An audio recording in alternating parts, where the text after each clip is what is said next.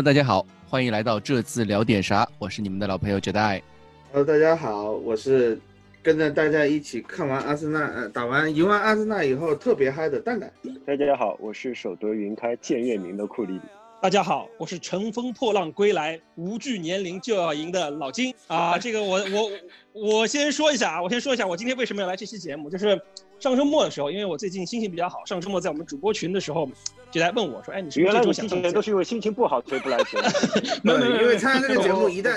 心情都不好。没有真的，最近不不不忙是一方面，关键是这个最近确实开完我们开完半年度会之后，确实有这么一两周的空闲期。然后上周末杰代就问我说：“哎，你要不要，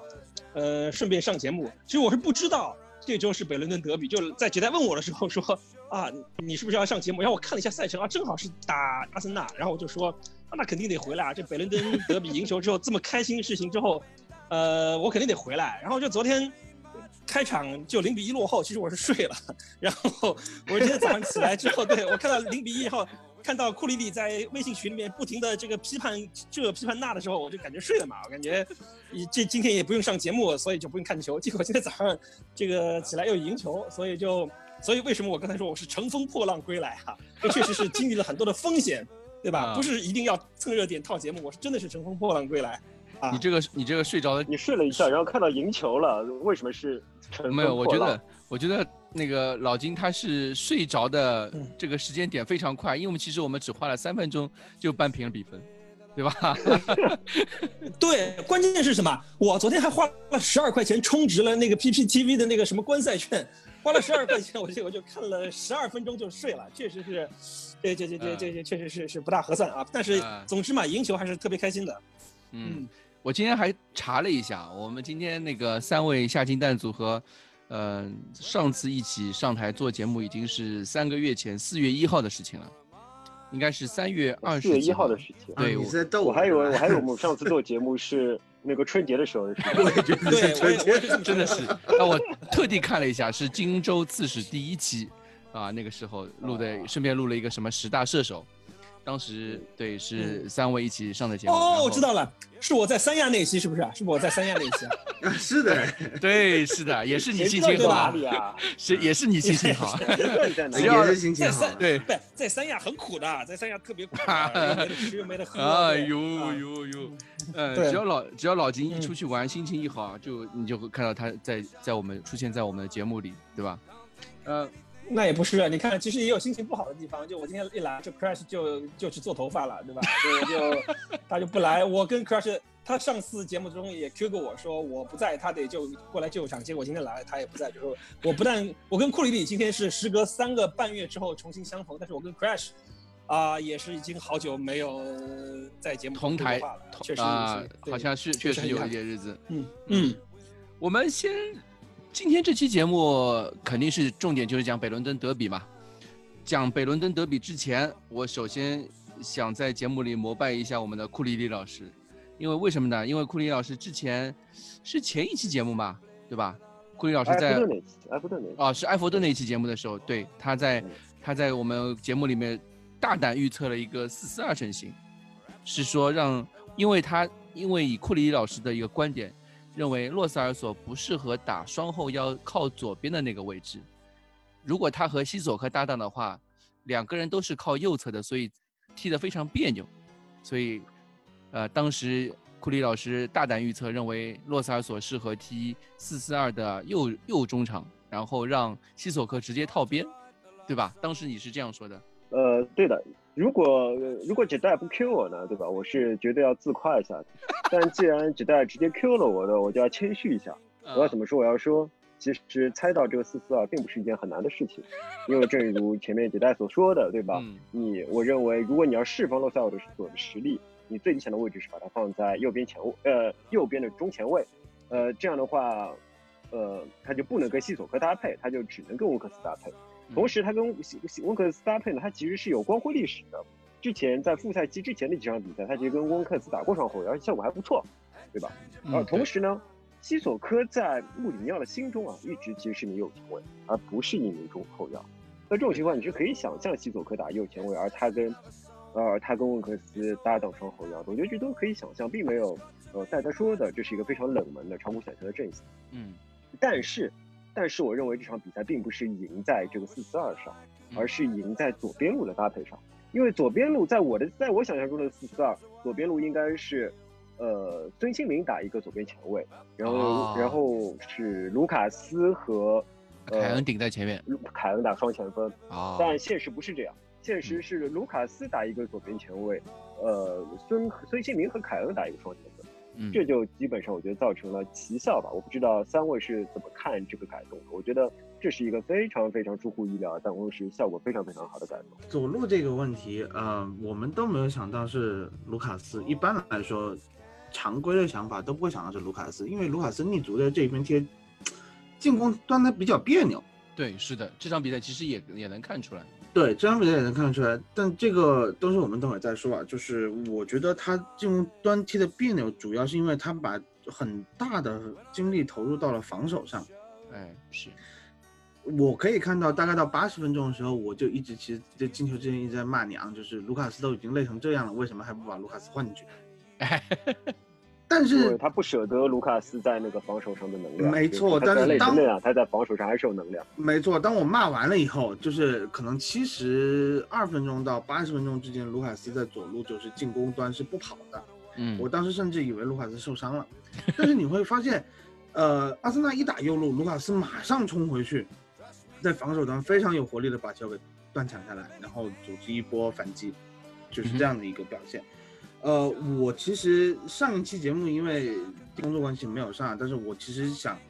来炒炒点旧饭，就是呃，孙兴民和洛里的那个冲突。啊。孙兴民和洛里的冲突其实有两点我是想说的，一点是呃，我也是来膜拜库里老师的，又来膜拜老师啊，库里老师跟我们，嗯，库里老师这种博闻强志的人啊，给我们讲述过福格森的故事。就是福格森在曼联骂人的时候，谁犯错误，他不是，呃，盯着那个人骂的，他是指桑骂槐。肯定不是我讲的，可能是奎尔是讲的，也我就是你讲的，但就是你讲的，不是我讲，哎，就是你讲的，就你你说福格，你的福格福格森那个，呃，就是说福格森会把一个球员就，呃，骂的莫名其妙，其实然后另外一个听的球员就是真实犯错的球员，就是啊。会诚惶诚恐这种感觉，所以我觉得洛里那一天在骂孙兴民，呃，其实是针对那个事情，确实是孙兴民犯错了，但是他其实同时，你看后来劝架的是谁？洛萨尔索、温克斯和卢卡斯，嗯，这三个人在那次他们都是在那一边上的，对，都是有责任的，对他那为什么不骂凯恩呢？因为凯恩追回来了。那在这样的情况下，我觉得啊，我觉得卢卡斯昨天的这个表现，嗯，是不是有一点这个诚惶诚恐的意思？如果我不好好防守，会被洛里骂，对吧？爸爸凶起来的时候还是很可怕的啊，有这么一个想法。呃，然后其实我我想说的就是，呃，上期节目我其实有点想说，就是还是其实想夸赞一下孙兴民，嗯，夸赞孙兴民是原来我们打四三三的时候，呃，贝尔温打左边前卫的效果就非常差。对，就打伯恩茅斯这一场，对吧？嗯。然后呃，如果是孙兴民打四三三的左边路的话，整个防守它体系它至少还是联动的。嗯。所以他因为有孙兴民比较积极的这种跑动，他对防守端的投入，所以我们的四三三能够打得起来。如果你看像上贝尔温的话，就打不起来。但是我们就是比较惊讶的发现，当卢卡斯拉到左边来踢。这个左边，你比如说四四二也好，未来踢四三三也好，可能卢卡斯在左路的发挥，他也可以起到这样一个在左边打出一个和本代的配置，加强了防守，呃，可能牺牲掉一部分的进攻，但是能够把防守的这个呃硬度和这种杀伤力提升到一个完全不同的等级。我觉得这个，反正卢卡斯这场比赛，如果我觉得甚至可以打满分。嗯，就是哪怕他们的进攻打得这么拉胯，对吧？但是基本上后面就没跑了，呃，而且过人基本上没怎么成功。基本上没有出现过人的这个情况啊。就往人堆里钻，也没有什么造犯规这种比较常见的对，就就不是一个典型的卢卡斯，对就不是一个典型的卢卡。但是这场比赛，我觉得但是但是他的 Who Score 和和 Sofa Score 的评分都是全嗯全场最高。嗯，啊因为这个就是因为他那个在防守上面的，和 Sofa Score 评分都是全场最高。对对他在防守上的突那个表现实在太突出了嘛，他的全嗯场抢断比那个阿森纳全队还要多。全场大概十次抢断，对比阿森纳全队还要多对对是啊，然后还有两次给凯恩一次呃嗯绝佳机会嘛还，有两次关键传球，嗯对啊两次那个 big chance。对，所以拿在数据网站上面拿到最高分也不意外。确实，他在这一端表现来说确实比较好。就是我觉得这个有点像穆里尼奥，就是呃，穆里尼奥穆里尼奥的一个特点就是我自己踢的爽不爽不重要，对手不爽才更重要。更重要。啊，对，这个有一点我是这么看到，从另外一个角度来想，嗯就刚才你们从战术上、从效果上你们都分析了，包括从数据上，我觉得结果好，那他这次辩证就是成功的。就你你你你成功的对你你你你二比一赢了，你现在怎么夸他都行啊，觉得这是嗯危中求变也好，或者是临危求变也好。那我觉得从场上，因为我没看完整场，我看了数据统计，这场比赛热刺的控球率差不多就是百分之三十几。以以往的北伦敦比赛，或者是热刺队打其他的球队同一档次球队来说，很少会有这样的表现。所以我觉得，如果不是因为二比一的话，这次辩证辩证，我觉得也未必算成功。但是因为你这次辩证成功，以及刚才说了，卢卡斯在左路在防守端有这么多的贡献，那包括刚才蛋总也分析了，从心理上面的角度来分析他之前的一些心理变化，导致他这场比赛的这个个人的这个作风有些变化。我觉得，我觉得更多啊，就是从、嗯从阵型上来讲，我觉得嗯，其实现在现在我一直是那观点观点，以我现在比较少的看球的经历来看，我觉得现代足球对于阵型和对于球员个人位置已经越来越模糊了，不像嗯我们之前想的那样四四二。啊，我就是两个前锋，一左一右，就左边是左脚，或者是那个右边是右脚，或者是怎么样的一个。这场比赛我看了一下，孙兴民跟凯恩基本上，其实你要说四四二，还不如说是四四幺幺。就是我我看的短暂的时间，我感觉孙兴民是一个前场自由人的角色，就是在凯恩身后做伏击，或者是怎么样。我觉得更多的我的理解中是这样一个角色。所以说，我觉得讨论辩证的话，当然是可喜啊，可以看出穆里尼奥的变化，就是有点像。我回忆一下，就是我我的记忆总是还是停留在穆里尼奥早年的时期，所以我觉得比较像国像国际米兰时期的穆里尼奥，就是你埃托奥就是孙兴民的这个位置，包括穆里尼奥刚来的时候，我也是这么来说的，我说孙兴民有可能在穆里尼奥手下扮演埃托奥那个角色，那么在他身前那会顶着包括米是米利托也好，或者是怎样一个，我觉得凯恩可能就是扮演一个这么这么样一个大前锋的角色，而那个孙兴民会扮演一个后面一个游击手的这样一个角色。所以我觉得穆里尼奥倒不是说他有什么创新，刚才库里老师一开始也开开嗯开门见山的就是说了，四四二是一个非常古典、非常老的阵型，现代足球已经很少有球队会用这样一个中场平行站位，然后你且不说什么西索科、洛塞尔索各自适合在什么样的打法、什么位置啊，主要是你前几场比赛踢的确实是毫无亮点，那你不如就选一套穆里尼奥之前成功过的，也是他自己最熟悉的体系，那万一有新的变化啊，我觉得。不是不能说的难听点，可能是瞎什么瞎猫碰上死老鼠，正好是 靠这一套把阿森纳给拿下了，所以嗯看起来这个辩证目前看来还不错。但我就说句不乐观的话，可能你下一场打纽卡斯尔又是这套四四二拿出来，可能就不一定有这样理想的结果呢。嗯我是觉得，呃首先你下一场纽卡斯尔肯定不会拿出这套四四二，因为嗯奥里耶不会上，那你就肯定不是这条四四二了 嘛，对吧？啊对吧？然后我们再把话题嗯说回去，就是说，呃，控球率这件事情是 make no sense 的，是没有任何价值。嗯因为如果你去看我们的射门、射正数，然后还有我们的 xG，我们这些数字都是远远高于阿森纳的。所以说，你可以看出这场比赛在实际上是阿森纳是一个掌握了无效控球，而我们踢得更有效率的球队。呃，比赛。那么这场比赛如果最后是一比一，我觉得呃也不是没有可能，但你不能说啊这场比赛其实我们是完全是走了狗屎运，我觉得 呃不能这么说啊、对，还有一点就是呃我还是觉得呃事实上就是是卢卡斯和孙兴民的换位嘛，对吧？嗯我觉得确实是跟确实是跟洛里的发怒，就是刚才蛋总提到的洛里的发怒是有关系的，因为呃洛里发怒事实上是证明了虽然。呃，孙兴民在第一场比赛，就是打曼联那场比赛，在回防的事情，呃回防的任务上完成的很好，但是在其他时候，他在回防的任务完成的不是那么好。嗯呃，完成的不是那么好，并不是因为呃，他故意不完成，他实际上也到位了，但是他就是完不成这些任务。能力所限在这种。情况下，我认为是是的，也就是说，孙兴民在承担了过分多防守任务的时候，你如果继续压抑他的话，他可能会爆发的，嗯就，是说他可能会情绪不好或者怎么样。或者而且拖累他在进攻端的表现吧。对，事实上已经拖累了。嗯呃，所以说呢，但是呢，我们又不得不拖累一名进攻球员。嗯这种情况下呢，就暂时我们让孙兴民解放，让卢卡斯来承担这个被牺牲的任务，而卢卡斯把这个被牺牲任务完成非常好。而且我觉得我们这套阵型其实是并不是围绕凯恩设计的，而是围绕孙兴民孙兴民设设计的。计的。呃，是孙兴民一个人获得了最大的开火权和球权，凯恩和。呃，卢卡斯利用很多肉搏为孙兴民赢得了拿球的空间，因为你可以看到凯恩不断的回撤，还能不不断的回撤拿球，凯恩不断的回撤背身做墙以后给孙兴民提供机会，同时凯恩不断的拉边拉出进攻以后，把球给孙兴民，希望孙兴民可以打门。呃，如果球不在凯恩这边，在卢卡斯这边的话，卢卡斯有个非常重要的特点是他的肉搏能力和空中战能力是很强的，虽然他可能只有一米七。但他就是能够抢到头球，当他抢不到的时候，在下面推一下别人，对面抢不到这个头球，他可以去抢第二球。在这种情况下，我觉得其实是我们有两个吸引仇恨的点出现了，这样的吸引仇恨的点出现以后，给孙兴民获得了一个巨大的空间。孙兴民是，呃，这条阵容的一个得益者。那么我这些话除了是在这里说以外，我还是说给孙兴民的人密听的，就是 应该理解一个球队，球队和球员之间是有相互帮助以及相互牺牲的点。孙兴民在球队需要他的时候，他必须为球队做出牺牲。但是像孙兴民这样的球员，球队绝对不会亏待他。嗯，球队绝对会给孙兴民创造一片天空的。那么这场比赛，你可以看到球队为孙兴民创造出来的天空。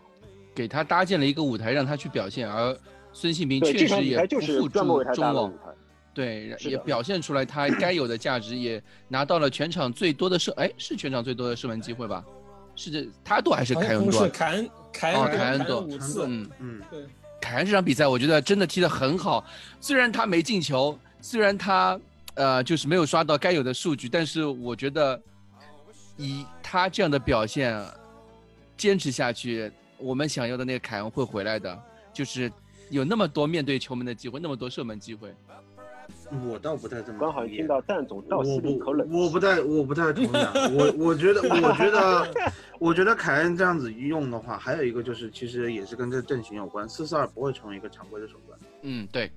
因为呃，如果大家很了解英格兰足球的话，英格兰国家队为什么在怎么说，可能从零二年以后，嗯甚至九八年开始吧，我们说九八年开始，九六年是呃他们欧锦赛在主场打的最好的一届以后，英格兰连续多少年大赛永远被看好，永远踢不出来。就是因后来为跟四四二有关，对吧？对，很多人总结了，就是因为经过英超一个漫长的赛季了以后，呃，去到国家队永远踢四四二，不管怎么配搭，四四二这个阵型会很耗费球员的体力。嗯，呃，从这场比赛其实我们也看出来了嘛。也看出来，对吧？而且我们是一个阵型，这就阵容非常单薄的球队。嗯你要说，如果是把四二这套阵容变成常规手段的话，会累死这一群人的。就第一个会被累死的就是凯恩。凯恩，你你希望他在这样的一个体系下，就是为呃，比如说为孙兴民搭建舞台也好，呃，其实凯恩在穆里尼奥来了以后，他的战术角色变化了很多次。嗯哼，就从射门员也好，到这个做支点也好，呃，哪哪怕有时候拉回来做十号位给卢卡斯和孙兴民，都做嫁衣这种感觉啊、呃都，其实那个穆里尼奥已经明说过好几次了，凯恩目前就是在为球队做牺牲的。对，所以所以刚才简单说，嗯，他觉得这个这个呃，凯恩会回到他巅峰的状态，我觉得这倒不一定。如果他想要回到巅峰状态，其实我昨天一直在想，如果凯恩的那个位置是谢联那个前锋麦克布涅，嗯那我觉得效果可能反而是最好的。你让凯恩来担当这样一个角色的话，有一点大材小用，有一点大材小用。我越听你们说，我越感觉凯恩有点本泽马化的意思啊，就是这个输了球背锅，赢了，球背锅，嗯，对啊，赢了球好像在蛋总口中就跟戴尔一样，对吧？别人都说没有功劳也有苦劳，这个凯恩怎么说也是本场比赛 得，我操，我忍了好久，终于让我说戴尔了啊！作为一个忠实的听众，在这场戴尔没有上场的比赛中，终于让我有可有机会引出戴尔了。我的意思是，凯恩这场比赛再怎么样，也是这个刚才说了，五脚射门射正四四，全场评分第三高的球员。结果在戴尔在感觉在蛋总眼中就是毫无亮点啊！凯恩哦，26我没有这个意思啊，我们我已我只是很过巅峰担心，已过巅峰，对吧？不是，已我经成为只是很担心他不会，就是我是针对解带的那个意思，嗯就是他能够回到呃之前就是那个巅峰凯恩。嗯这场比赛，凯恩我就是刚才简单说他没有拿到想拿的数据，那如果是按进球评判的话，他这第两百个进球没有在阿森纳身上拿到，是有一点这遗憾的。嗯但是如果你真的是去看凯恩这场比赛的话，凯恩这场比赛就是一个球队大腿级的表现了。对，就是说蛋总的说的意思，绝对不嗯是说凯恩只有苦，呃，没有功劳没有苦劳，而是说凯恩有太多的苦劳，太多苦劳，他为球队牺牲了很没有机会多得到功劳。对对对，以至于就是因为他，我觉得啊，这个拼抢多少次身体肉搏，你自己去看，凯恩这这场比赛的身体肉搏非常多次，嗯。就是他是和对方后卫是缠斗的，因为卢卡斯他远离了对方的三个中卫，卢卡斯并没有说直接去冲抢穆斯塔菲或者那个大卫鲁伊斯这么多，而凯恩是无数次和克拉西纳茨、大卫鲁伊斯和那个穆斯塔菲三个人，啊、去做这个因为高点的争抢。对，卢卡斯走了，就是卢卡斯拉边之后他走的，是我们前场前场高点只剩凯恩一个人，就是洛里从后场发起大脚，永远找凯恩。永远找凯恩，你看到那，个球，那他也找了很多卢卡斯。我们也也有大脚往边路开是有传统，对对吧？嗯穆里尼奥嗯大脚开边路找高点是传统。就是凯恩这场比赛，我们玩 fantasy 的话，fantasy 凯恩这场比赛是二十二分，一个无进球、无助攻的人拿到二十二分，你可以想象嗯，他的其他这种就是最基本的拼抢的数据，就是他的二十二分怎么来的？就是一分一分靠头球去拼抢拼下来。我们靠说的叫做身体砸分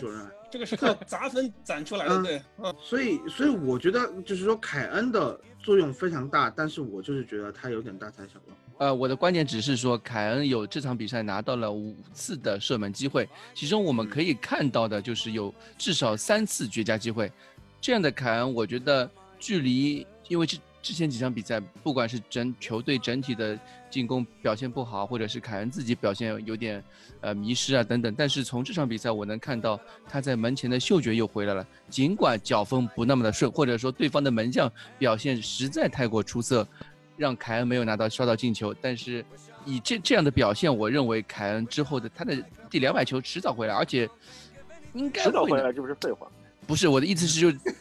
迟早能会找回他的那种，快对，迟早能找回他比较。快的那种就是进球效率嘛。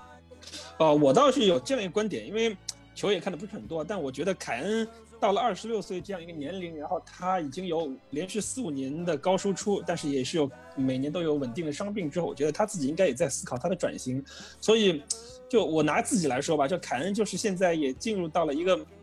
职业生涯的瓶颈，就是他得转型，因为他年纪和他的身体已经不允许他像前几年这么大包大揽的来踢了，就是你一个人嗯既当十号又当九号球员。所以我觉得他也在尝试做些改变，就比如说刚才你们说了，他从穆里尼奥来之后，他在球队的这个战术中扮演不同的角色。我觉得未必可能是穆里尼奥战术上的设计，可能是他自己也要做一些调整，包括他在这次呃休赛期，就是那个因疫情休赛期之后变化那个出来之后，你们说他当射门员也好，包括这场比赛又重新回到这个叫叫做战术型中锋的这个位置上也好，我觉得他自己也在思考做一些怎么样的改变，怎么样？我觉得以凯恩的性格啊，就其实我觉得我个人来分析一下，我觉得可能进球，他当然进球能最好，但是我觉得帮球队赢球或夺取奖杯，可能他看得更重一些，因为他拿的对对吧？他拿的所有的射手方面的奖，他都能拿到了，所以。我觉得如果球队能赢球，那你让他做一个吉鲁这样的前锋，我估计他也愿意。但是他还在找自己这样的定位，对我我是这么来分析的，不知道你们怎么看？那嗯这一点你我说的完全对，因为疫情期间嗯凯恩接受过一次采访，就是被我问他蒙对了是吧？呃，问他是是 是什么啦？是一个最佳射手，嗯是英格兰最佳射手，还是热刺队史最佳射手？和英超冠军还是欧冠冠军？你更希望要哪个？他的呃反应非常快，不假思索就说了一句要冠军。嗯，对是啊，你想还对你要这样想前两但年的时候是，如你在任何情况下问任何一个前锋，你到底是要冠军还是要射手王，所有的前锋都会回答你，我觉得是要冠军这是一。个政治正确的回答可是他们在。球场上这这表对，但是他们他们在球场上的表现完全是另外一回事。才一年多之前，他还以自己女儿的性命来起誓，为了争一个进球，啊，啊他以自己的女儿的生命来起誓，说这个球一定是他进的，算在他头上。到现在，他去做支点，去做一个排球场上的二传手，橄榄球场上的四分卫这样一个角色的时候，我觉得他是真的成熟了。我到，因为其实我现在球也看得少，但是我我我听你们刚才说，以及我看他场上数据的表现，以及听你们的评论，以及我在群里面翻聊天记录，我觉得可能他自己在心里面也就就改变。之前的时候，二十四五岁的时候，年轻气盛啊，我要作为一个射手，我要进一百球，我要进一千球。现在，当他摸到了欧冠的奖杯的边缘，拿看到了联赛夺冠的可能性的时候，尤其是现在身边有那么一个可能是他遇到的历史上最好的主教练的时候，我觉得他自己的重心也在改变，他自己也在调整。之前我就是前锋，我要做好本工作，现在可能，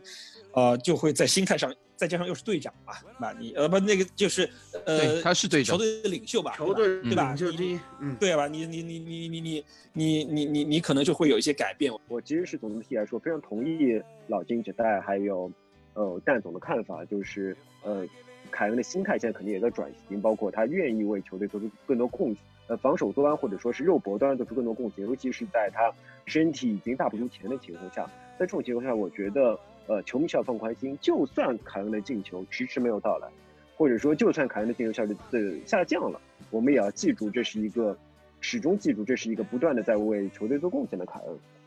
对吧？这是一件非常重要的事情。还有就是，我在对我在这里补充一句啊，我在这里补充一句，我觉得凯恩身体二十六岁就变成这样，两大罪魁祸首，一个丹尼尔列维，一个波切蒂诺，这个。我们一直在说，就是嗯库里里，我没看到他说到五十四，至少也说了四十五次。这个为什么不给凯恩找替补？包括我们之前的节目中也说了。然后你波切蒂诺嗯就这么死操凯恩啊，这这个就你你你你让他在前场呃怎么说呢搞这么多活动，对吧？这个真的是这个我觉得这个两大罪魁祸首捕的话，嗯你会发现，啊吐一个一个人，如果他要取得在专业领域取得重大成就的话，尤其是在竞争如此激激烈的重大领域，那么他或许就要付出身体健康的代价。就是说，如果波波切蒂诺不死操这批球员的话，我们就不可能离荣耀那么近。但如果波切蒂诺死操了这批球员的话，那么这批球员的寿命，那个运动寿命就肯定会下降。这这是必须选择的。就是说，所以当我们讨论这件事情的时候，我们并不是说呃波切蒂诺是一个不好的教练，或者说波哎切蒂诺害了西青在背后哈哈大笑确实是波。切蒂诺把热刺带到了一个非常高的高度，但是我们要客观的评价，就是波切蒂诺嗯确实损伤了很多球员的竞技生命，让他们可能再也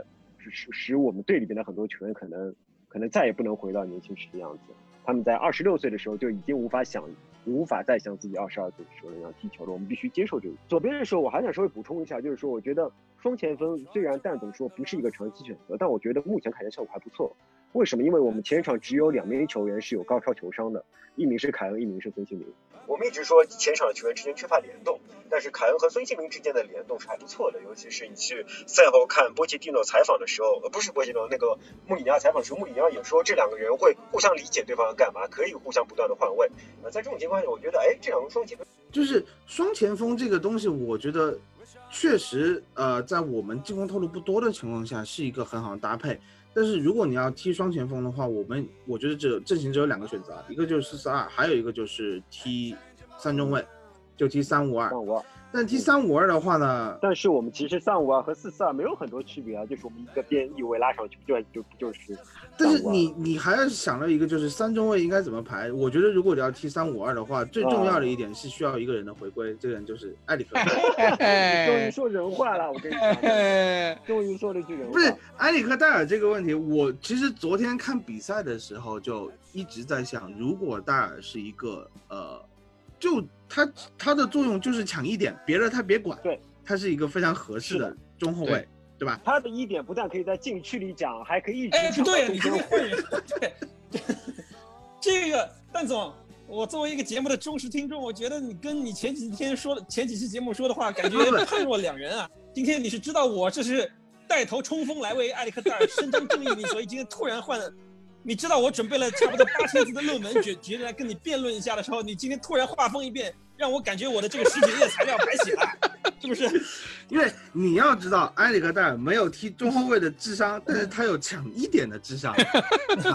他没有中后卫的智商，主要表表现在说什么都是主要表现在他在大禁区内的一些防守的这些嗯行为的这个这个动作的选择。那么嗯在这样情况下，他需要一个人给他擦屁股，那么这个擦屁股的人就一定是托比。就是嗯我们今天，呃，赛前大家列这个说的提纲的时候，都没有人要吹托比啊，我觉得很过分。就是把他留给你啊！托比我一直就是说，等蛋总醒过来，蛋总一定会加点东西啊，对吧？你全部列好，像 对啊，那有什么办法啊？有些人三点，我的凌晨三点问要 talking point，你说凌晨三点谁给他回 talking point？太过分了。那我是觉得托比一个绝杀当然是要吹的啦，呃，但是更重要的是，我觉得托比在防守端他的有定海神针的这种感觉。就是嗯我们以前说嘛，如果就是一个失误，我们就会说托比这是一个失误，而不是说托比没有踢中后卫的智商，因为托比踢中后卫的智商非常高，他的一些选位、他的判点，有几个球你会看到，呃，阿森纳从边路横传进来了以后，托比就是他只用慢跑或者甚至是走的方式走到这个球路上，把球给解围出去。嗯哼所以，呃，库里老师说过，他呃一开始这个戴尔没有戴尔一直首发不用托比，他是相信穆里尼奥有不用托比的理由的。他觉得可能托比在训练中的状态不太好，但是我觉得过去三场比赛我们就丢了这一个世界波的情况下，我觉得，哎，我还是觉得你不用托比是没有理由的。嗯所以唯一的理由就是我曾经提到过，呃，因为戴尔随时可能要停赛，穆里尼奥会需要，呃，在这样一个时间，嗯，把戴尔拉出来溜一溜，试一试。呃，其实我觉得哦这休赛期回来这，呃，就复赛的这几场比赛，我觉得穆里尼奥一直在做试验，实验不管是阵性的，就是阵型的实验，还是人员的实验，呃，包括这个打阿森纳四四二，所有的东西，我觉得就是一个非常时期的一个非常选择。嗯哼他会通过这样的一个磨合了以后，在可能下一个赛季，把球队的一个阵型，就是他，我觉得他不会像波切蒂诺，就是说以我为主，有一套呃稳打的阵型，但是他肯定会有一个，当球队占据主动，或者是说面对一些不太强的对手的时候，有以我为主的这么一套主心骨阵型，同时变化出可能至少两到三套。就是球队能够适应，能够去呃针对对手的特点去限制对手特点的这么一种排兵布阵。那我们说完这一部分，后面再说哪一部分？后面就是说右路了，对吧？右路部分就是呃这场比赛的西索科和奥利耶组合，两个两个哎来自法甲的呃边翼组黑风双煞是吧组合？嗯，你们怎么评价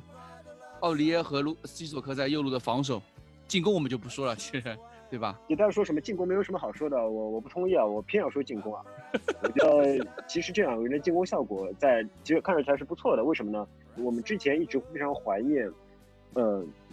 沃克和水森的组合，因为沃克可以压住对方两名后卫，把嗯把球回传给水森，让水森获获得一个空位传送的机会。那么这个这套进攻模式，我们在沃克走了以后，其实就一直失去了。那么现在我们又重新看到了这个组合，只不过不是沃克和水森的组合，嗯而是呃西索科和奥里耶的组合，而且两个人是错位的，不再是由一名边后卫压制，而是由一名边前卫压制，给一名边后卫提供传送机会。我们在这场比赛中可以看到，奥里耶获得了非常多的空位的四十五秒的传送机会，嗯这些传送机会基本上都是、呃西索科帮他压制住了，所以说我觉得，哎，这两个人在边路搭配其实是不错的。嗯那么很多人会说，可能会说，呃，奥里耶的传中水平不行，或者说是，啊、他做出了一些错误的选择，这个我们先放在一边说。那我还是想说，奥里耶虽然传中水平呃不算特别高，呃，但是他也传出了几脚好球。这几脚好球没有转化为进球，确实是有呃凯恩不在状态，或者说是呃凯恩为球队在其他地方付出了太多，使他无法全心全意抢点之类。呃，如果说这是一个超级的凯恩，如果说我们是另外一种打法，比如说球队内会有两到三个有强力人，比如说呃阿里也在场上，那样的话我还是觉得能够转化出来。所以我觉得哎，这两个人从进攻角度来讲，哎，出现了一点效果。而且其实奥里耶的传中，就是有一次找到西索科，那次机会其实也挺好的。就是我同意库里老师说的，如果大家想象的是在禁区内有卢卡斯、呃阿里和凯恩，然后孙兴民包一个左路就是后点，那这样子的进攻威胁会很大。但是因为奥里耶的传中进去以后，一般只能找到凯恩这一个点，那么他的传中看上去就是比较。啊，大家就说的这个奥里耶，社交媒体上把奥里耶骂的，就是骂过了。我觉得有点骂的太过分。就是高的给他三分，感觉有点过了。大家要知道，现在英超后卫助攻榜第一位阿诺德，第二位奥里耶，一个英超助攻榜后卫排到第二名的球员，呃，虽然他可能是说，嗯，这个是传中数量堆积起来的，但是他能够帮助球队在右路有一些助攻，我觉得。这个奥尼的传中，其实我们前面节目也分析过了，没有什么不是超级传中的，现在，但但是而且你在这个位置上，对吧？你你你拿杰德森那天打右后卫的表现来看一下，杰德森连传中都传不出来。我觉得就是大家可能之前对于，呃，也可能就是离开的人，对对特里皮尔特别怀念。但是特里皮尔确实是个超级传中手，我觉得这个没有什么好讨论的。那特里皮尔是一个超级传中手。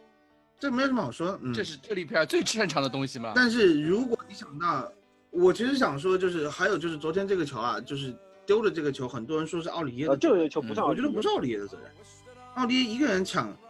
对，一个人抢两个人，旁边的队友都是在看戏，看奥里耶发挥，那这种球，最后奥里耶就是要背锅，就是这样的一个情况。但是你其实看戏的时候心里很急，但是奥里耶跟你说 come down bro。就是他他你来吧，对吧？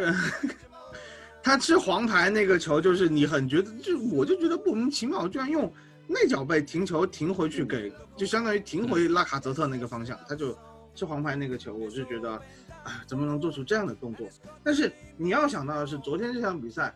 还有埃弗顿那场比赛，蒂尔尼和迪涅两个人都是助攻能力很强的边后卫，甚至就是边翼卫。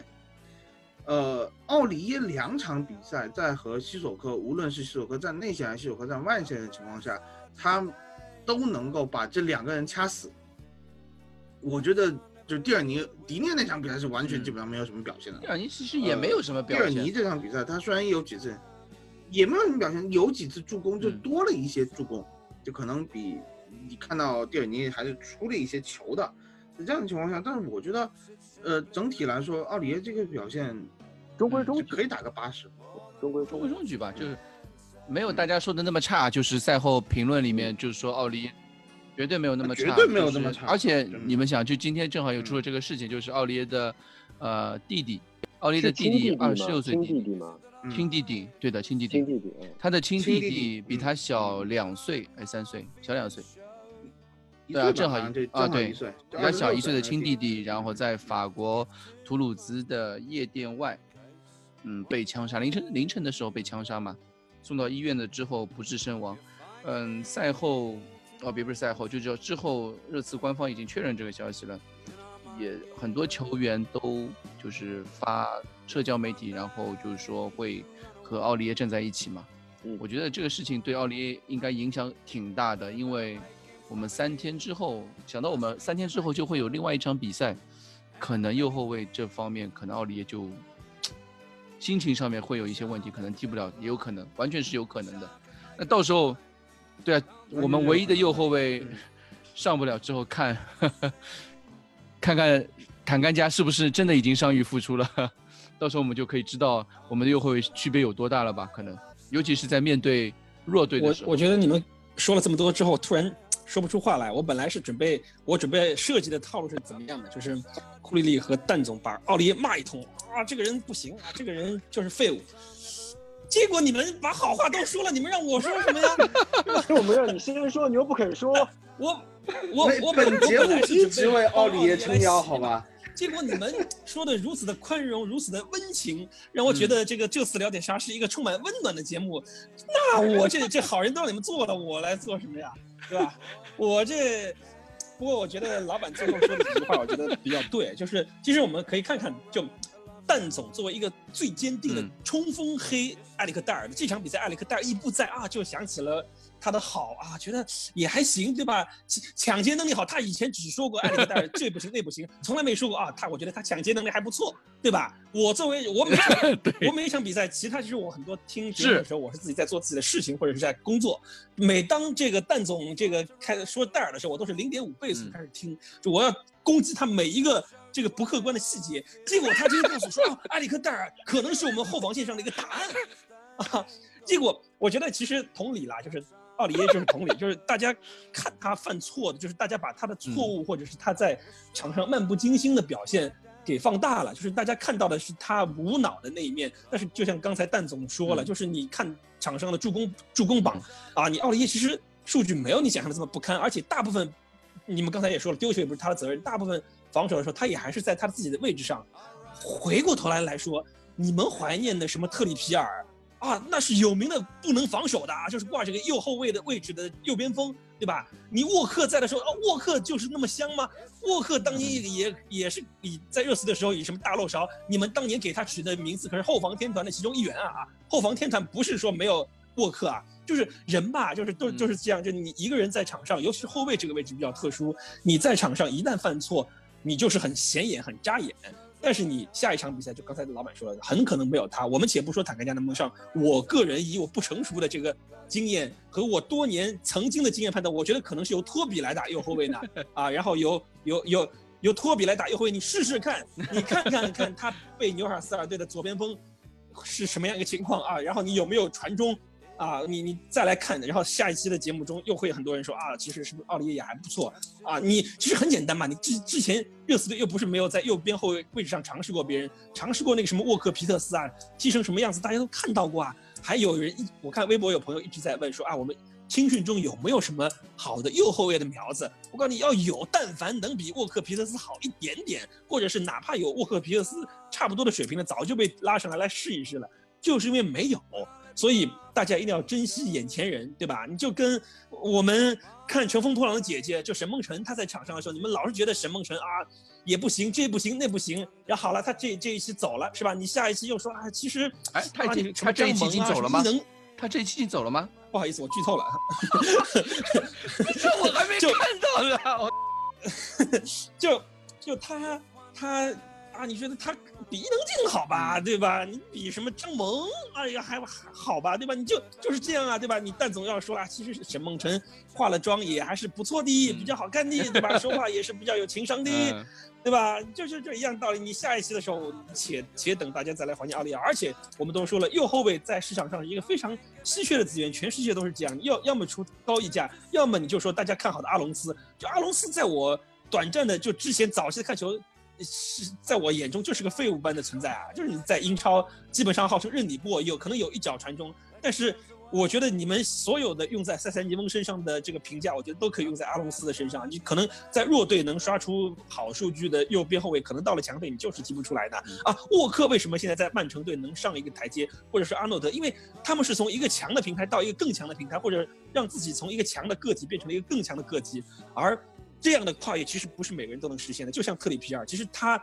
我并不觉得他在热刺队有一个比之前在伯恩利有更大的提升。他的那一脚定位球，那个伯恩利小贝就是这样，就你你你你你做的就是他能原来能做的所有的一切，啊，这个我觉得关于奥利耶的问题，大家不要过分的放大他的缺点，也不要忽视他的忽视他的优点。我觉得奥利耶肯定在世界上算不了最顶级的右边后卫，但也不算差，绝绝对在你现在这支热刺队。胜任一个主力右后卫没有任何的问题。呃，我是这么看的，因为刚才甚至还 Q 到了沃克和特里皮尔嘛，我是觉得沃克绝对是大于特里皮尔，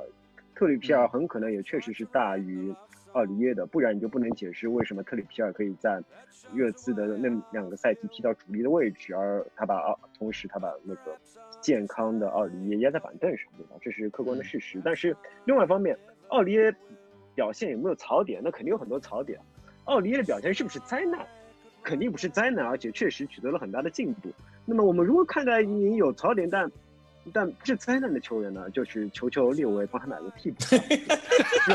买个竞争的，买个竞争，就是同位置的上的有竞争的球员，对，买个竞争者，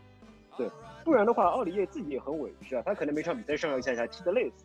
对吧？他哎觉得场场比赛上上下下踢得累死，但同时又听不到人家好话，他觉得他自己已经竭尽全力了。但同时，二十一岁还有一点问题，就是他与队友之间的连接始终是有问题的。最早他在踢主力的时候，据说桑切斯就一直抱怨，永远无法理解奥里耶在想什么。因为如果你跟你的队友无法相互理解的话，结果很可能就是，当你遇到困难的时候，队友不知道怎么帮助你，就会出现之前像蛋总说的，他陷入两人缠斗，而其他队友不知道不知道怎么靠近他。我觉得是这样，如果他能在这方面提升一点的话，或许或许他就是世界上可以排到名次的边后卫。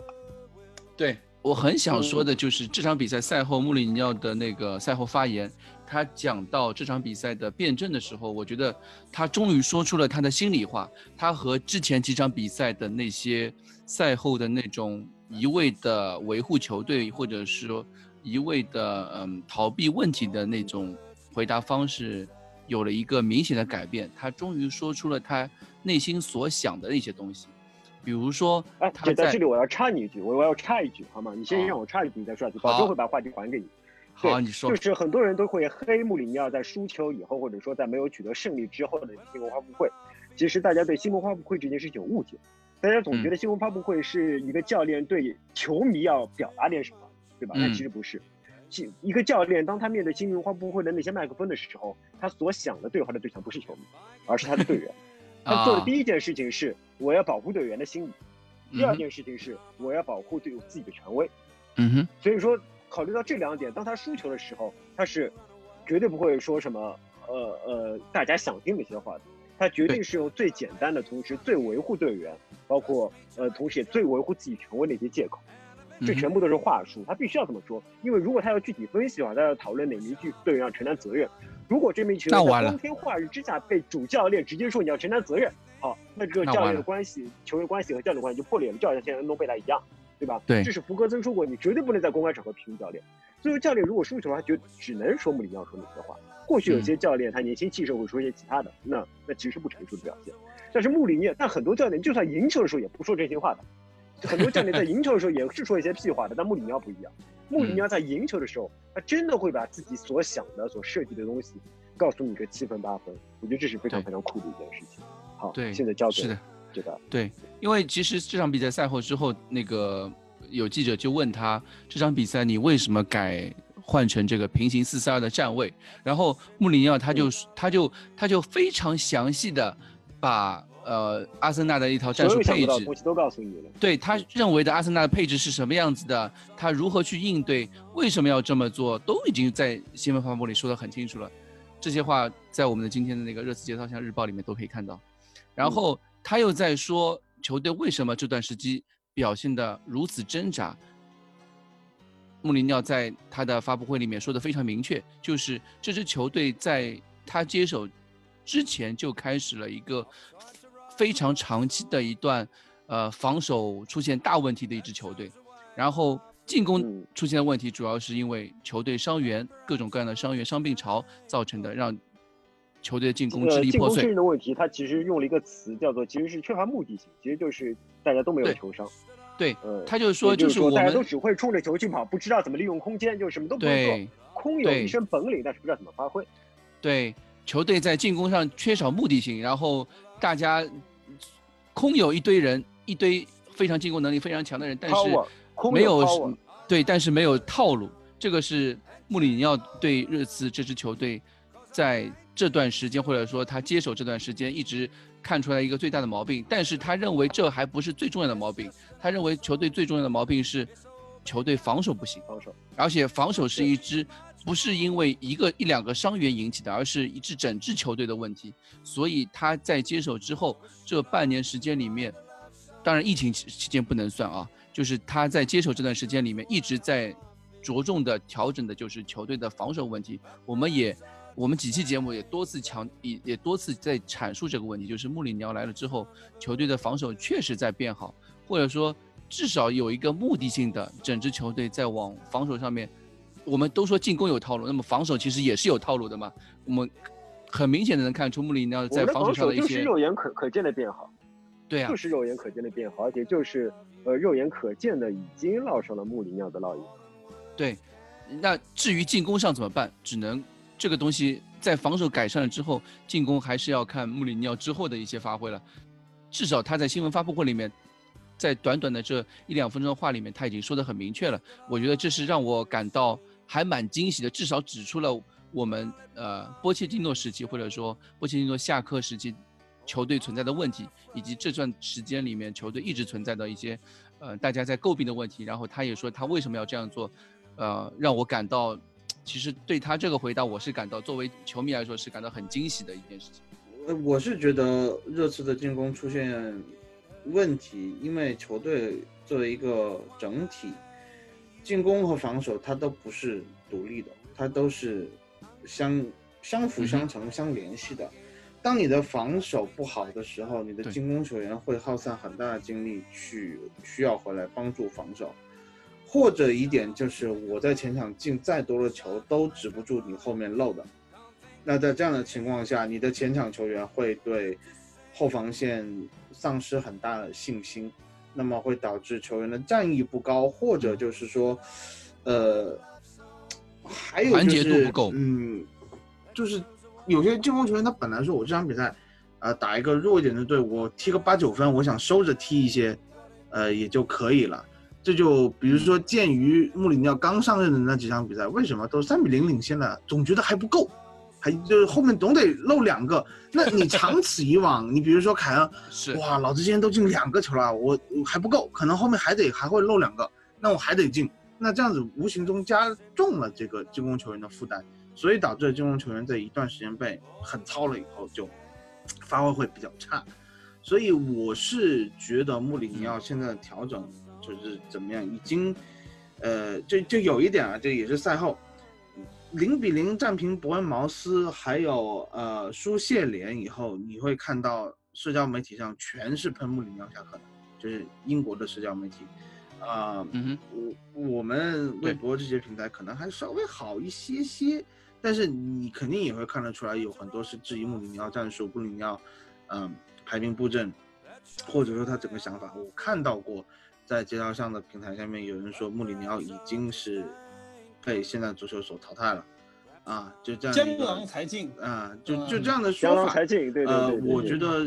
一个是没有考虑到现在这个非常时期，刚才说的是非常时期的非常举动、非常行为，还有一个就是我觉得穆里尼奥一直以来的实验是有目的性的，只要他实验是有目的性的，哪怕他这个这个呃结果没有想象中这么好，但是我们看得到。他在一点一点的帮助球队把这个，呃，整体搭建的方向做得好一些的情况下，我觉得是完全要支持他的。而且你看，现在赢完阿森纳以后，社交媒体，呃，赞他的人可能也不多啊，但是你你看不见喷子的影子了。所以，所以就是说，有些球迷你就是看球，如果是去去做发泄的话，当然这这个就是。呃，全世界可能有很多这种激进球迷的通病啊。如果你是要去发泄的话，那我觉得还是趁早不看球，回家做点什么养生养生的，什么泡点什么枸杞红枣啊，就是 喝喝点热水，可能还还更加适合一些啊。就就不要来看，不要来看热刺的比赛了，看皇马也救不了你，我是觉得看巴萨也救不了你。就看巴萨也救不了你，对，就就总会有这样或者那样的问题。现在你去看曼联倒是一条出路啊！现在看曼联倒是一条出路。这个是我可以认为库里老师是在奶吗？我也觉得，这几个小时以后，四个小时以后，曼联就要踢场比赛，我们看一下库里老师这个毒奶有没有作用。说到这个，我又要啊，对，时隔多年再 Q 一下蓝桥字幕组。又有什么又有什么事情了？对，没有。其其实其实这件事我之前说过，就是在穆里尼奥当解说员的时候，他们有对话，就是有接受过其他那个足球解说员的采访。他们问穆里尼奥：“你最喜欢的是哪套阵型，或者你最喜欢使用怎样的战术？”穆里尼奥说：“其实阵型和战术都是活的，但是有一样东西是他一直在坚持的，就是防守理念。你防守必须要保证整个阵型处在一个紧致状态，就是他所谓的 compact 状态。”这种状态不仅仅是指球员和球员之间的距离近，更是指每个球员的关注、专注力都是极高的。那好，如果我们换到复赛的这方角度来说，呃，蛋蛋一直在说穆里尼奥在不断的做实验，我是同意的。但在他的他在形上不断的在做实验的同时，他在神上是仍然在不断的灌注自己的理念，就是我们的阵型始终要保持一个 compact 的阵型。在这种情况下，我认为我们唯一踢的不好的一场比赛是踢谢菲联那场比赛。这场比赛是我们唯一踢的不好的。踢樱桃那场比赛，你要考虑到，呃，我们要把关关键的球员留给留给阿森纳，对吧？嗯。同时，我们的球队非常疲劳。呃，在这种情况下，而且，呃，樱桃并不像我们想象那么糟。你们看，他在 跟我们打平之后，马上就四比一暴打莱斯特。了莱斯特，樱桃真的没有大家想象那么糟。那场比赛，樱桃真的踢得非常好。他们真的非常踢得动的，而且你忘了你次对吧？降级队降级队都能输零比三，对吧？关键比赛全部输掉的，专门专输降级队的队就是你次，对吧？你现在只不过是，就算这场比赛踢不好，也只不过是以前的重演。尽管如此，我们还是保持了一个，呃，克林西对吧？我们还我们仍然是个零分，虽然这个零分有运气的成分。刚才蛋蛋不断的提到，呃，托比在，呃，托比付出的这场这场比赛，我们失球非常少。但是这其实这些失球非常少，其实就是穆里尼奥整个理念灌注的结果。就是说，所有的球员都在防守，他的理念灌输还有个结果就是，我们暂时就是顾不上进攻的，我们暂时就是顾不上，尤其是在对方，呃，可能是比较强势，呃，对方的阵型保持比较紧密的情况下，我们就是顾不上进攻的，我们必须暂时接受这一点。有人说这是穆里尼奥的丑陋足球，是这样吗？我觉得穆里尼奥的精神最重要的一点是，当我们在控球率只有百分之十二对百分之八十八的时候，我们仍然有信心，我们是可以不失球。我觉得这是就是穆里尼奥精，并不是说我们永远有一个百分之十二的控球率对百分之八十八，不是这样，而是任何球队在九十分钟里边一定会有个阶段，你的控球率是比较低的，你是处于压力之中的，你就是十二对八十八。但是在这个阶段，穆里尼奥教会的球员坚强，使我们能够咬紧牙关度过这段时间，找寻机会，对吧？这我觉得是大家应该看到穆里尼奥为球队带来的东西。而且穆里尼奥不仅仅是看到进攻，包呃看到防守，我觉得他对进攻。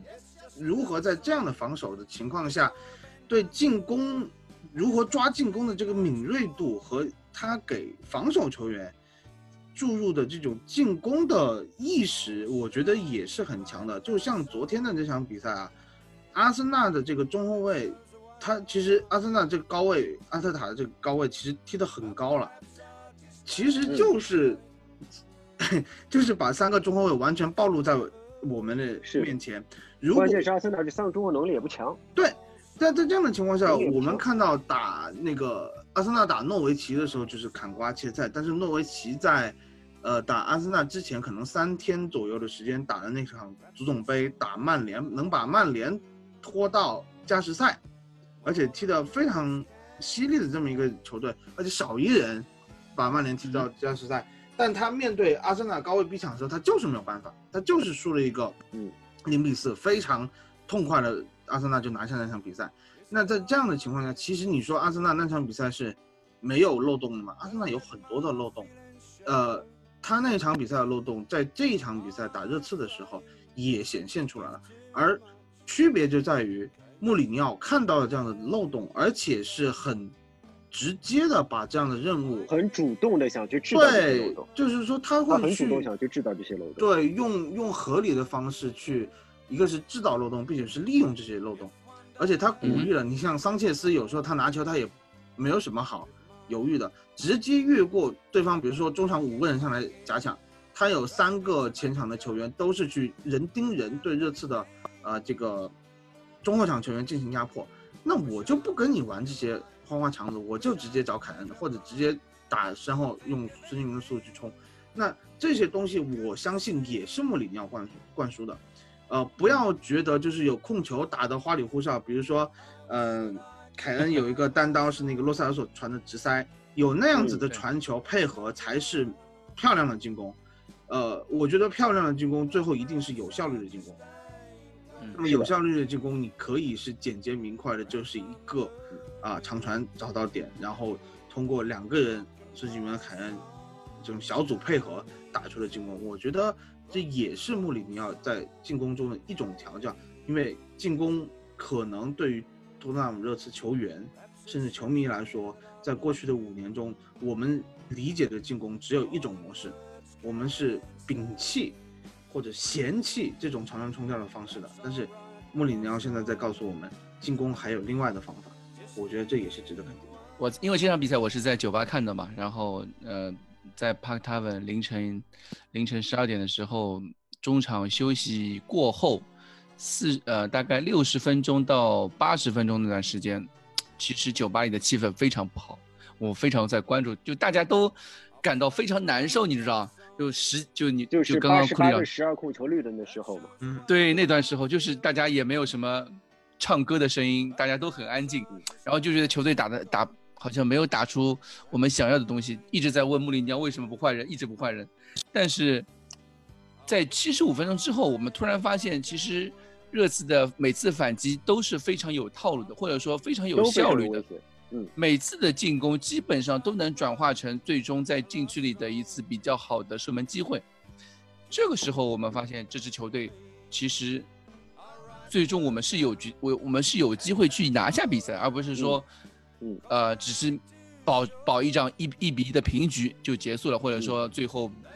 按照我们的常理的思路，就是最后被还是没有守住让阿森纳进球。但是我们事实上，每在打普利茅斯的时候，我们大概在八十分钟左右的时候，也有一波非常非常好的进攻，整整有五分钟围攻。我们甚至那时候我也嗯觉得我们是有希望拿下比赛。对，会每看每场比赛，每场比赛都会有这样一段时间。我先说一下，我再补充一点吧。你们刚才没有说新闻发布会，就是为什么新闻发布会上穆里尼奥说了这么多欧联杯的事情？我觉得，呃、我觉得其实这是个好事情。就是我觉得现在的情况下，以现在热刺的阵容的配置，以及可想而知，在这个赛季结束之后，有限的转会资金和现在市场上能流通的球员的价值，以及热刺队青训不大可能再涌现出几个像哈里凯恩这样级别的青训的球星的时候，我觉得欧联杯是一条好的途径。首先，我想在从玄学的角度来讲，穆里尼奥他带两个球队打过欧联杯，全部拿了冠冠军，一个是波尔图，一个是曼联，所以穆里尼奥也一直在强调自己在欧联杯上的好运气。那么，我觉得现在对于热刺队而言，啊、拿一个冠军。拿一个可行性的冠军，我觉得其实是比较好的，尤其是现在欧冠的分名额分配改制之后，基本上各个联赛最强的球队基本上都能确保去打欧冠的正赛，就不会像原来有什么那个法甲或者是那个西甲的第四名在资格赛中输掉，就落到了欧联杯里面去的这种情况。所以我觉得，首先吧，就你热刺队打欧联杯，可能从经济上的角度，刚才下午不记得是哪个群里面是库里里还是谁说了，就可能你拿到欧联杯的冠军，也就跟欧冠打十六强分配到奖金差不多。我觉得经济上考虑没有说过，啊、那可能是另外的人那个朋友说的啊，嗯，我觉得经济上考虑当然是一方面，第二个，我觉得欧联杯你有欧战打肯定是比没有欧战打好的。就是之前我们在热刺的群里面看到很多球迷的一种观点，就是啊，我现在这套阵容比较薄，我打单线，打联赛的拿一个拼一个国内联赛的杯赛的冠军，可能更行之有效。我想问的是，你国内的杯赛冠军，你是打得过曼联，还是打得过切尔西，还是打得过利物浦，打得过曼城啊？啊，你在利物在 欧在欧联杯里面没有这些队啊，是不是？我觉得，我觉得，我觉得你你你哪怕联赛杯给你进个决赛是吧？你碰上利物浦、利物浦、曼城这种队，前面再放水，再用二队打，到了决赛，到甚至到了联联赛杯的半决赛，一定是真刀真枪跟你打的。啊，这个是没什么话说的。你你还不如与其这样，你还不如在欧联杯里面碰碰运气。且不说我们刚才说的穆里尼奥的玄学。第二个，我想举例的是曼联队为什么这两年没有垮掉？就你光看球国内媒体对于穆里尼奥在曼联时期的描述啊，感觉这是曼联队近二十年来的黑暗时期，这是曼联队的谷底。为什么现在我感觉刚才听库里的话，一说感觉曼联队这个打欧冠简直是手拿把攥的事情啊！感觉莱斯特全 队马上就。呃库里里老师，我们互相评论了一个赛季，罗杰斯 要守不住了，罗杰斯扛不，罗杰斯同学扛不住了，对吧？你之前被骂成狗的索索索帅，呃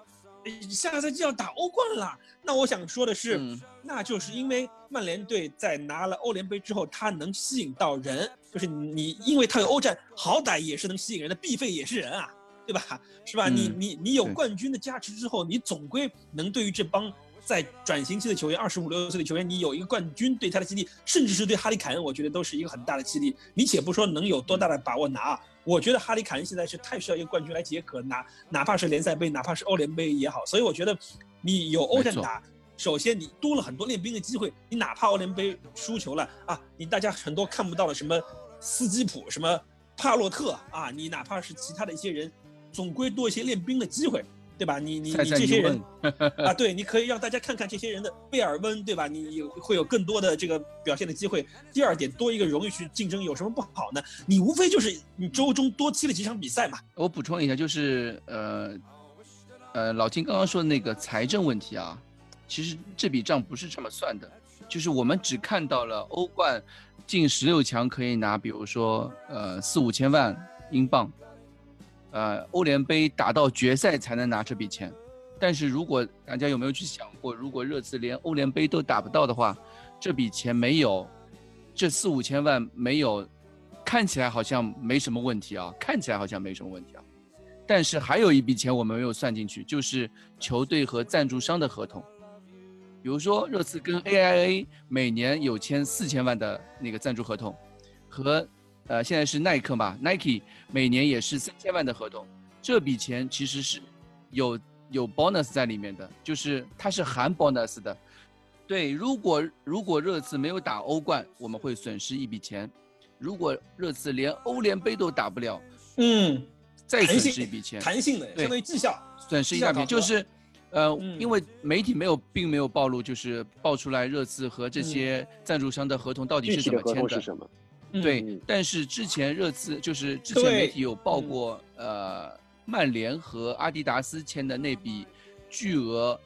呃，合同赞助合同，他们当时说，如果嗯。曼联缺席欧战，他们将损失百分之三十的赞助合赞助商合同。哦那是。我们嗯如果就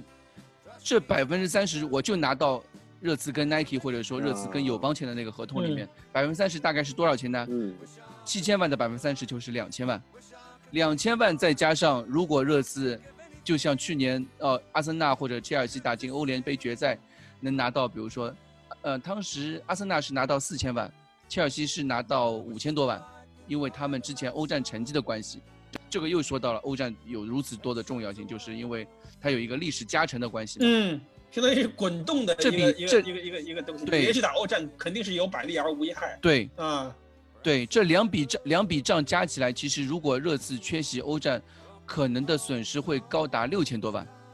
对吧？就是嗯打和不打的区别就是六千多万，就欧联杯打和不打的区别就是六千多万的区别。还有一个6000钱多万大家没算嗯呢，就是门票收入啊。对，门票收入这在里面已经算小钱了，好吗？算算小，就是如果你每一笔钱都算，就像你要像列维一样什么都抠，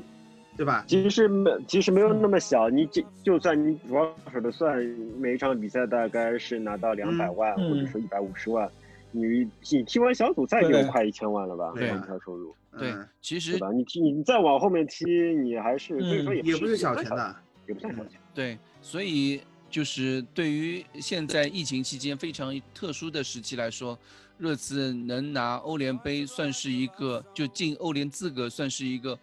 虽然我们心底会觉得好像欧联杯可能啊，觉得是个啊很多球迷都会认为是对，是一个欧联杯是一个系列赛，事什么打单线保联赛，或者是去争什么杯赛、国内杯赛什么会好一点。但是从经济效益上面来说，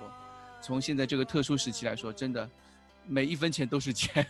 尤其这还不是一笔小钱。我非常非常，我非常非常同意蛋总和杰代的说法，就是说，呃，首先就是穆里尼奥这样的性格，不可能是一个什么会放弃、会主动放弃欧战的性格，是不可能的。他肯定是一个胜利的精神，绝对要争取每一场比赛的胜利。那么从球队的选项来说，就不存在放弃，然后故意什么呃怎么田忌赛马这乱七八糟的东西，对吧？不存在这个选项。这嗯第一个，第二个，其实我刚才说了，在波切蒂诺时期，我们大半球员还是在波切蒂诺时期留下来的。波切蒂诺时期球员付出非常非常多，不只是凯恩付出非常多，包括阿里、包括戴尔，还有其他那些球员也全都付出了很多。但他们付出，我觉得他绝对比呃英超百分之九十九的球员付出的都要多。在这种情况下，他们确实需要一个奖杯来激励。并这并不是说欧联就已经是啊，好像已经在囊中了，或者说我们就一定能拿到奖杯，不是的。但是多一个奖杯的机会是非常好的，他们真的多一种可能性嘛我觉得，对吧？他们在波啊切蒂诺手下，对，他们在波波切蒂诺手下为足球为穆热刺付出了那么多，你热刺球迷应该希望球员可以赢得奖杯是，无论如何应该希望球员可以赢得任何一个奖杯。所以说，我觉得那些东西讨论都没有任何意义。球队就是第一，必须争取每场胜利；第二，希望他们可以获得奖杯。而穆里尼奥我觉得我们想象不出除了穆里尼奥之外，还有谁比他更有问题的。嗯，尤其是欧联杯冠军我。觉得讨论一些东西实在是太没意义、太丧气了。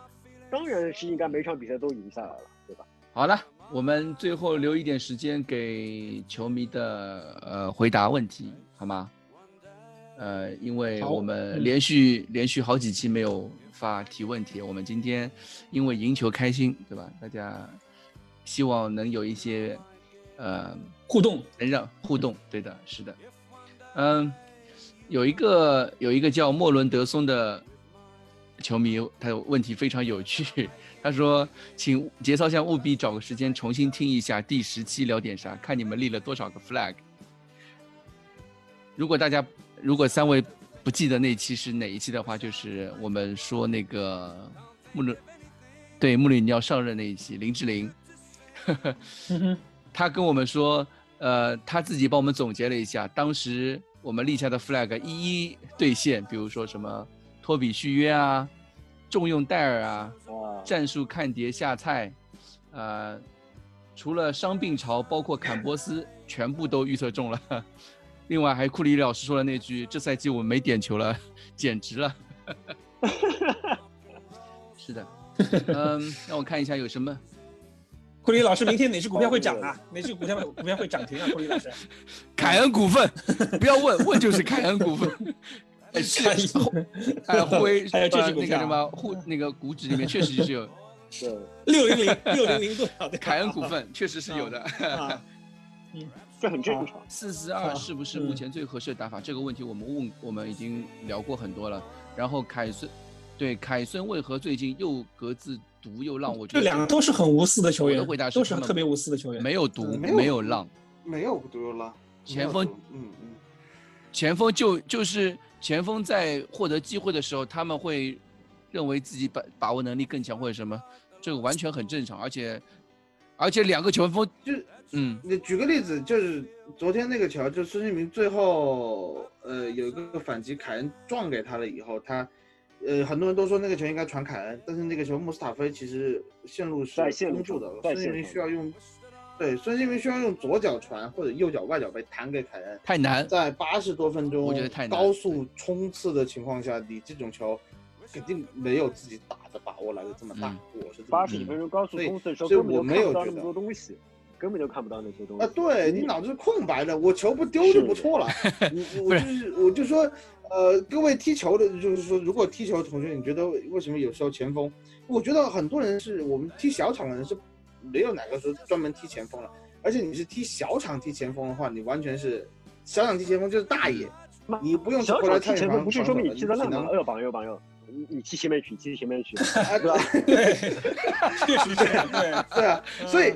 就是有很多人觉得，呃就是我觉得有很多就是小场前锋啊，小场前锋就就就拿自己踢前锋经验，我一场比赛刷多少个进球，呃，然后我在门前多么冷静，可以把球传给队友，这样的思路套给踢对。十一人制的职业足球的球嗯。球员。我的建议是你先去十二分钟跑跑你有个力气吗至少两千这是多米跑过清华大学普通学生跑完了以后，让你从啊，对 对，然然然后你你中场带球，中场带球带到禁区内，我随便让你打一脚门，我看你这个球是是滚向球门的，啊、还还还是还是直接把一架飞机打下来，这个大家可以去尝试一下。孙兴民之所以跟德布劳虽然也打到两双五，但是和德布劳内还差了大概八个助攻嘛。其实我觉得在这个方面还是有差距的。德布劳内太强了德布劳内那种无氧状态下的传球是怎么实现的？嗯，灯影朦胧问，想问问小洛到底放哪里最合最理想？我们这个问题之前也回答，也也讨论过，就是我嗯，也讨论过对库。里老师就就像库里老师说了嘛，为了让小洛小呃让洛塞尔索发挥出更加的实力，他有能量释放，对他应该让西索科去打右边路，把位置让给他，对吧？呃，有个球迷在下面的给这条提问的回复是有双后卫呃双后腰擦屁股的前腰，我不太同意啊。我觉得洛塞尔索需要一段冲刺距离，而且他在后场对他需要稍微靠后一点。对他，他要在后场仇恨比较低的情况下，或者就是说没有面对对手防守能力比较强的后腰或者后卫的情况下拿球，他的施展空间会更大一些。嗯而且洛塞尔索最后一传的实力，目前看起来没有大家想象那么强嘛。没有那么你强。跟迪费比对对吧？他最后一传的实力相对来说，还没到他活没那么细英。超英或者对英超适应还不嗯够。对，虽然他有时候我觉得是他在大禁区弧顶的这个呃决断力没有这么强，他有时候不不不这么果断。他带球是果断的，他最后传最后那一脚，他可能觉得，呃，如果线路上对方果断就说明不够自信嘛。对对对，我觉得不防守果断那就是队他说他不传的，所以我觉得他踢前腰不是最合理的。对，很多人问引援问题，比如说我们的最近传了一个绯闻对象，沙尔克零四中卫卡巴克，丹总怎么看这个球这个后卫？呃，卡巴克，大家就是传闻说是他直接从加拉塔萨雷去的是沙尔克零四，但他其实在呃斯图加特踢过一个赛季。哦，那斯图加特踢过一个赛季，在那个情况下，为什么帕瓦尔一八年世界杯的时候，呃，能给法国队踢右后卫，就是因为卡巴克把相当于把帕瓦尔挤到右后卫去了。哦，但呃，卡巴克因为卡巴克是一个脚下比较笨的球员，嗯而且他身高好像也不高，就一八七，不到一米九。哼，对，一八七八，我是觉得，呃，我我不太觉得我们现在会去德甲买人，这是第一个。但是我觉得这个信息传出来，可能，呃，有一点有利的就是我们没有在盯着法甲路。我们这段时间大家看一下，就是东窗的时候，我们的所有转会信息全部是法甲。尤其是里尔重灾区里尔、伊娃娃三个人，对嗯吧？啊，里尔重灾区，还有一个就是呃，里尔之前是说了那个阿塔对，阿塔尔是的，吧？呃，阿塔尔现在完全没有声音了。我呃，我们现在传的不是意甲就是德甲，就是法甲的人很少。我觉得这呃，只能说可能有一些，而且土耳其球员最近冒出来有点多。土耳其球员冒出来那么多，是不是米克利的关系？是叫米克利吗？还是是哪个人？就是以前在你科莫利总监的科莫利，科莫利对对对。嗯嗯嗯嗯，因为科莫利好像他主要是在土耳其联赛里面有关系。对，是的，费内巴切总监去了，费内巴切嘛，嗯嗯嗯，呃，这这都是有可能的。呃，然后最近有个社会学博士给我推荐了一篇文章，好像说是以色列某个某个大学写的，就是、嗯。呃，就是专门分析社会学，就 social network，、嗯，就是嗯。关系网这个东西在职业足球球探的这个呃啊。运作当中的一些呃分析，嗯就是全部是职业足球。呃，具体这篇文章就是他是口述告诉我听嗯。的，人家口述的非常清楚，但是他具体说这篇文章是从哪出来的，我我呃他他也不记得很清楚了，我也没有，就两天前说的，嗯就两天前我们但总什么时候来上个？个课啊？呃，可以啊，啊、我们可以介绍一下，呃嗯呃，然后我我我可能有兴趣，我们我觉得这个这个时候谈转会窗可能还是比较早一些，我觉得可以稍微有点早，啊、吧？我们做一些功课以后来专门呃，针对为什么？因为大家其实我觉得是肉眼可见非常的，有意思。对肉眼可见的我们的这个转会的留言，你们会看到，先是英格兰小妖，英格兰小妖一波集体出现，然后法甲球员一波集体出现这个留言，然后意甲嗯。稍微传了一些，就是莫腾斯啊，呃卡斯塔涅啊，那个那那不勒斯的右后卫西萨伊啊，呃这种人都会就就开始冒出来，然后现在又开始出现德甲球员，出现土耳其球员，所以我觉得可能是某嗯，我觉得这个关系网就是 social network 这个东西，呃是可能在这方面在扩展，啊，对，起到一些，就是怎么说，呃，暗中做梗的这种 作用，但具体是什么情况我们不清楚。而且我是觉得对卡巴克这个新闻，大家不用太在意，还没到，还没到那个，还没到那个时候然后到时候又说了，还不是如戴尔对，对吧？你到时候来了之后，对吧？对，啊好。大可能，其实我我一直觉得就是呃，今年夏天的引援是嗯一个右后卫，一个后腰，一个前锋，对，撑死了。中后卫已经是戴尔留下了是的。所以说中后卫不是这个最然后紧缺的，因为我们等于是三三个半我们其实有三三个半中卫不是最急需的，嗯，嗯，好，三三呃嗯，三个半，让我看看嗯，嗯，后腰霍伊比尔还有 Plan B 吗？没有，嗯没有，没听说。对，对，其实我们有说的话，一般比较靠谱的留言都是会在微博里面发。那种非常不靠谱的，我们就没有说的必要，就连讨论的必要都没有。嗯，但是大家就是心不死嘛，对吧？对，对是的，这我也很理解。阿里最近受伤了，所以看不到，很正常嘛，对吧？正常，真的正常。阿里的状态，不行的阿里看看上去就是一个身体没有恢复好，然后，呃，嗯对，又又使劲想冲一冲，结果可能在训练中又又怎么样伤到了这种情况，我觉得阿里可能，呃，短期内能完嗯全帮助球队的可看一下能性不太大。这一周的有个球迷说这一周成绩如何看待？我们已经说过很多次了。我们聊点啥？节目组的四个嘉宾是力嗯挺穆里尼奥的，这周很好啊，拿到六分，你想怎么样，对吧？拿是拿到六分还是拿到呃 不是拿到拿到四分还是拿到七分啊？七分对吧？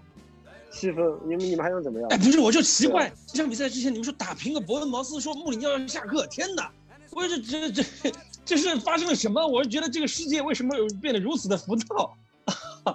对吧？然后其实是我们要整看整体的去看，就是复赛之后热刺一共五场比赛两胜两平一负，就输了那场比赛，输的太难看了嘛。其实你打平曼联，对吧？对按照是库里老师，曼联队现在是英超可以说是状态最好的球队，对吧？都推荐我们看的是曼联的比赛，而不是看利物浦吧，我就是这么说的。对啊，你就是，那你打平曼联队是很光荣的一件事情，可何况那场比赛我们差点赢了嘛，这很光荣，对？吧？那那场比赛我们是那场比赛我们的胜利是被曼联偷走的，对不是打平曼联，这场比赛能曼联偷走的也就也就打谢菲打谢菲联这场比赛，那没办法，你嗯六场比赛这个区间中总归有一场比赛踢得不好，那很正常啊。你看，你看曼切尔城西不是刚刚输啊，了对，切切尔西队输的多难看，切尔西队，对啊，就我觉得这个大家还是不要过分的放大，而且我还是那句话，大家不要把自己再定位成什么我们是欧冠亚军，几个赛季联赛的第三名，我觉得球队都有一个周期，我们已经可以说在波切蒂诺的治下，我们已经连续四五年球队已经达到了一个非常好的高度，那么你总归会有一个调整期，这个赛季穆里尼奥从赛季中中途接手，那就是一个调整期嘛，对吧？大家不要再有太重的偶像包袱，对吧？你拿你哦，你平了曼联就跟输球一样，那天哪！呃，A 股都 A 股还是回回到五千点的，现在在三千四百点做一些 调整是很正常的嘛，对不对？不要奶，我跟你讲，你奶什么？啊，好了，呃，明天校长拿斧头来砍你，我告诉你。嗯，其他还有什么？我觉得我们大部分的问题都已经聊过了。青训的问题，青训其实没青青训，我们说比较好的，最近那个什么哈维怀特是打中场的，跟温克斯差不多。温克斯是打左后卫一个 一个路数的球员。呃，不太一样哦，不太一样。哈维怀特不太一样。哈维怀特，如果你是在 FM 那种讲就是说法的话，他偏向于叫什么边，不是边后腰，边边后腰，边后腰算什么鬼？他是习惯于，比如说你像洛萨尔索和温克斯会在大禁区弧顶接球，对吧？嗯，呃，哈维怀特会喜欢兜到边锋的身后，哦，那是因为呃，他有点像埃这里克森次的，还有什么模板吗？嗯，我想象不出来一个后腰坐到边锋身后有谁这么做过。呃，你是不是把人难掉？可能想不出来对，想不出来不要硬吹，我跟你说。可能你好不不是硬吹，不是硬吹，把蛋总硬了一把。那么以前有有有以以前就是意大利是有这样子踢法的，就是意大利以前切沃刚刚升级的那年，那已经很久了。切切沃那时候的两个后腰，后来有一个去罗马的佩罗塔，佩罗塔是直线走的，然后他的那个呃后腰，另外一个后腰就是切沃队队长叫科里尼，哦，科里尼他也是啊哦，他速度非常慢，啊，啊、速度非常慢，但他传中他定位球非常好，这一点就跟怀特比较像。怀怀特是青训队的呃定位球一号人选，点球、角球、任意球全包，左脚是挺有是有点东西克里尼也是，因为他速度慢，所以他就会绕到边后卫，呃，就是边前卫的身后。呃，当时我记得很清楚啊，切沃的两个边翼，一个曼弗雷迪尼，一个卢西亚诺，都是会往里切的这种边锋。那么边路的这个传中就会交给克里尼来做，所以有一点像，就是如果有老意甲球迷的话，对切沃那一年，呃，我我现在能想到的模板就是就是克里尼，但是他可能比克里尼会更灵活一些，因为克里尼那个时候年纪也很大。照你这么说，其实贝克汉姆在皇马也有点这种感觉哎，也有点这种感觉，贝克汉姆是也有点这种感觉，在皇马啊，那那就有点吹过了，同学们。因为怀特，我们看过他打那个呃，在虹口也打过嘛，在那个、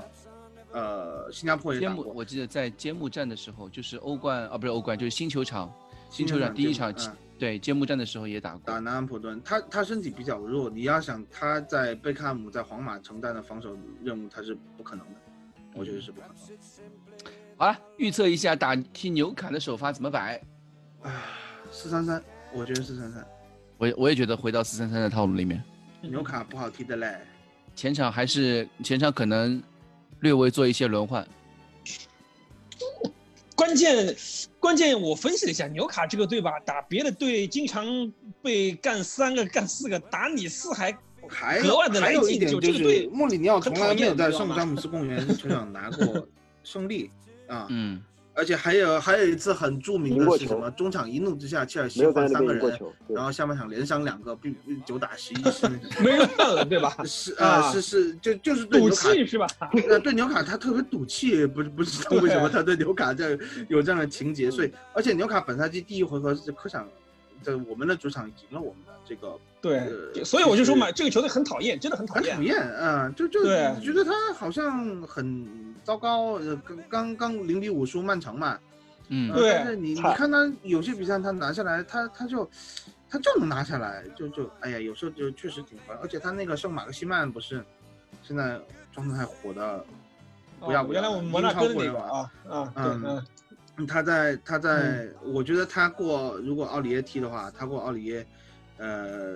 没有什么问题。如果我们换一个不是奥里耶的人的话，可能会被过成陀螺，啊，就哎呦